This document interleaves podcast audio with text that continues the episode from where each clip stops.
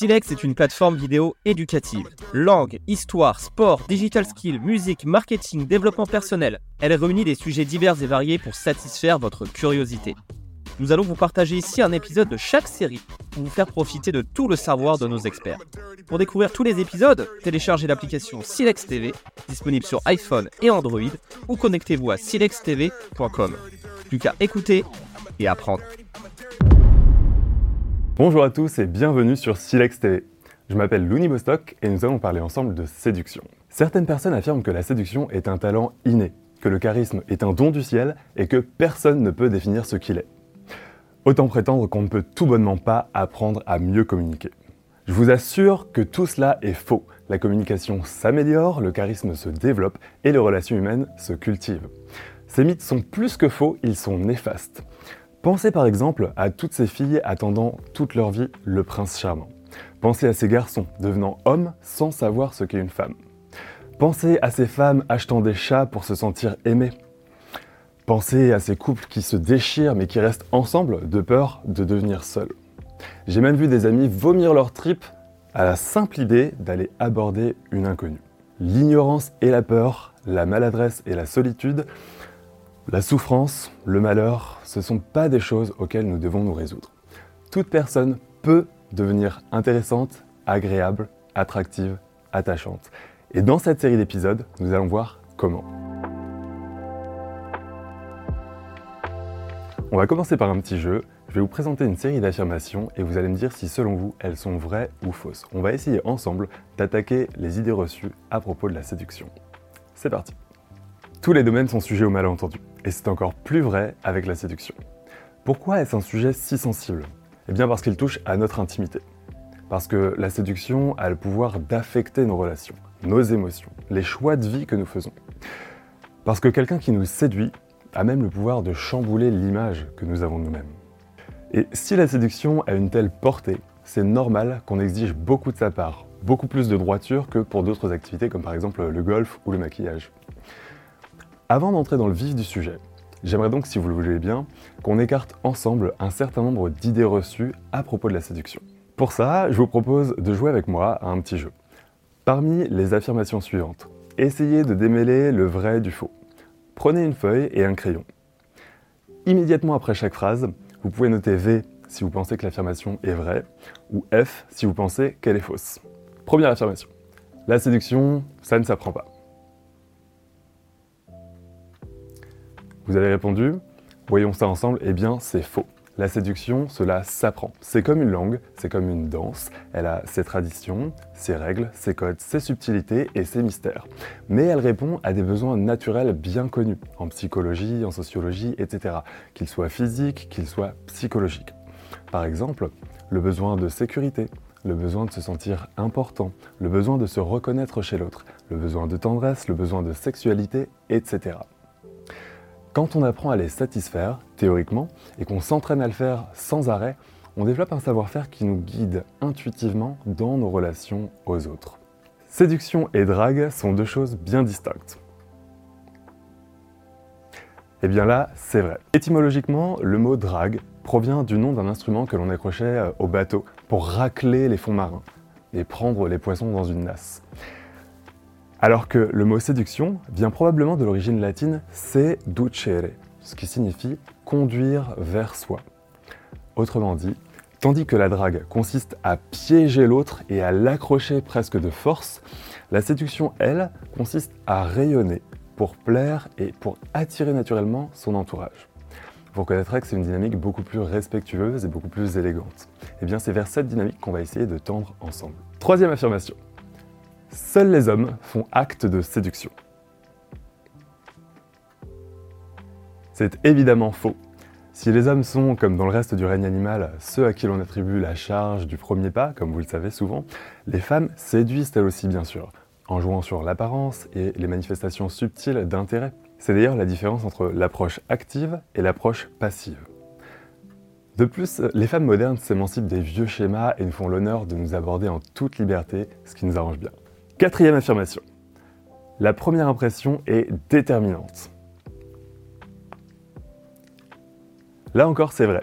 Différentes expériences en psychologie, et notamment celle menée par Solomon Ash au milieu des années 1940, suggèrent que la première impression est fondamentale dans le jugement que l'on se fait d'une chose ou d'une personne.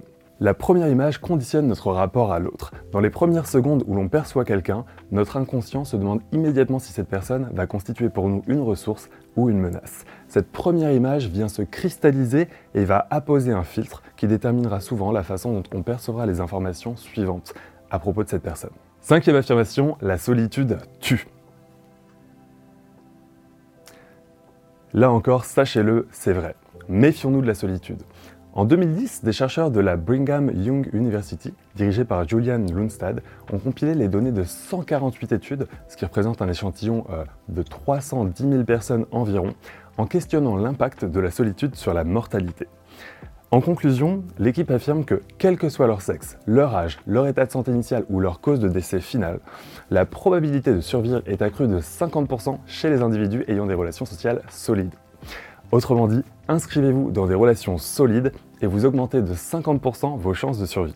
Pour vous donner une idée, la cigarette tue moins que la solitude. Sixième affirmation. Pour séduire, il faut être le plus beau ou la plus belle. C'est faux. La beauté, certes, séduit. Elle est un atout, mais elle séduit différemment les hommes et les femmes. Les hommes, par exemple, sont plus visuels et ils puissent davantage dans le visage et dans le corps des femmes source de désir et d'excitation. A l'inverse, les femmes sont plus émotionnelles et d'ailleurs elles ferment plus souvent les yeux que les hommes en faisant l'amour.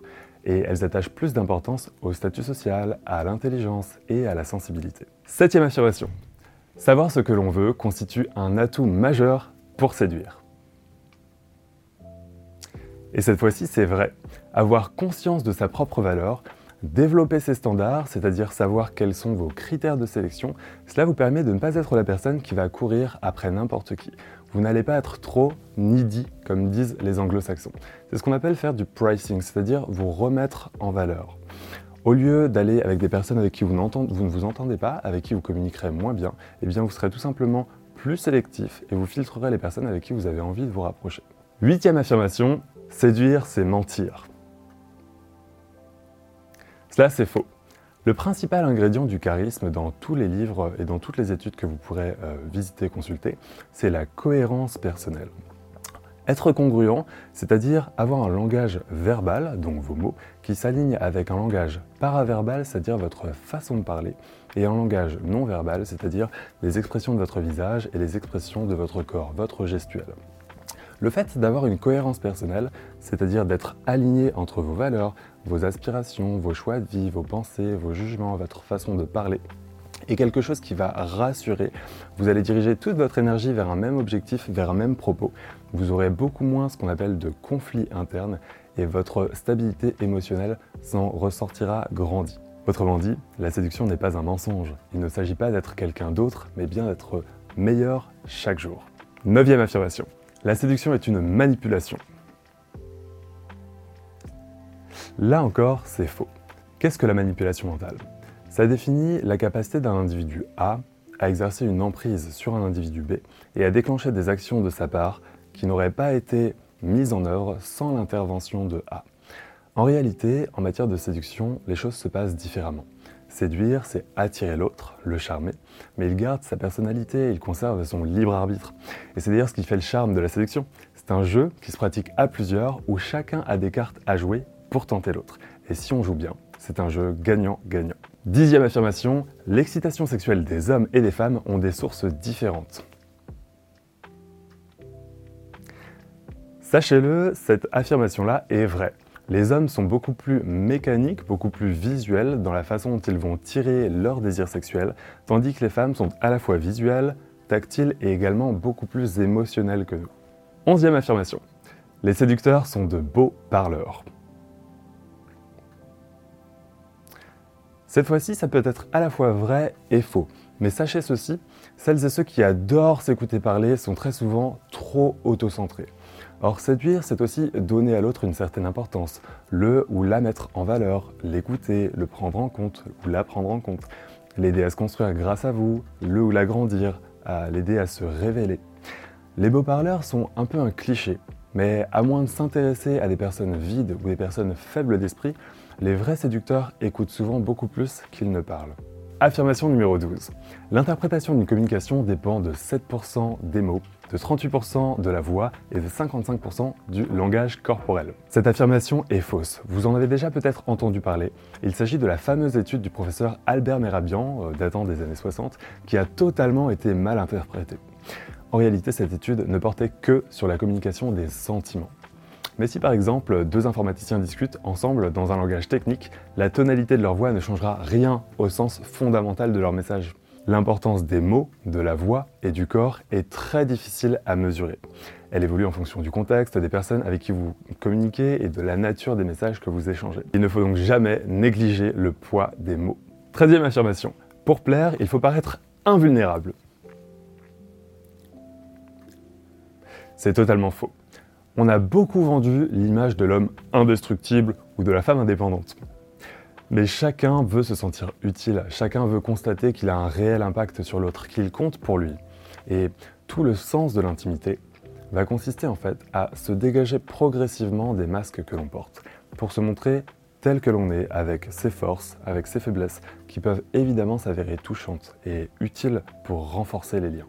Quatorzième affirmation, les femmes préfèrent les hommes de grande taille. Cette affirmation est vraie. C'est injuste. Et on ignore pourquoi les choses sont ainsi. Dans l'enquête intitulée euh, National Child Development Study, il est montré que les hommes plus grands ont de plus grandes chances de se reproduire que les hommes petits. Et la taille idéale, il apparaît qu'elle serait de 182 cm. De plus, euh, les hommes de grande taille accèdent plus facilement à des postes à responsabilité. Deux hypothèses coexistent actuellement pour expliquer tout ça.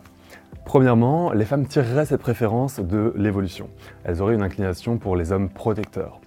Deuxièmement, les femmes préfèrent les hommes qui réussissent bien socialement, et cette chose-là est corrélée, donc comme on l'a vu, aux hommes de grande taille. Quinzième et dernière affirmation, un séducteur doit tout donner et être prêt à tout. C'est totalement faux. Le séducteur, la séductrice, les personnes séduisantes sont plus souvent des leaders que des suiveurs. Or, les leaders sont supposés avoir une vision, respecter des principes, suivre un cap et ne pas courir après n'importe qui, n'importe quand, à n'importe quel prix. Voilà, notre petit jeu touche à sa fin.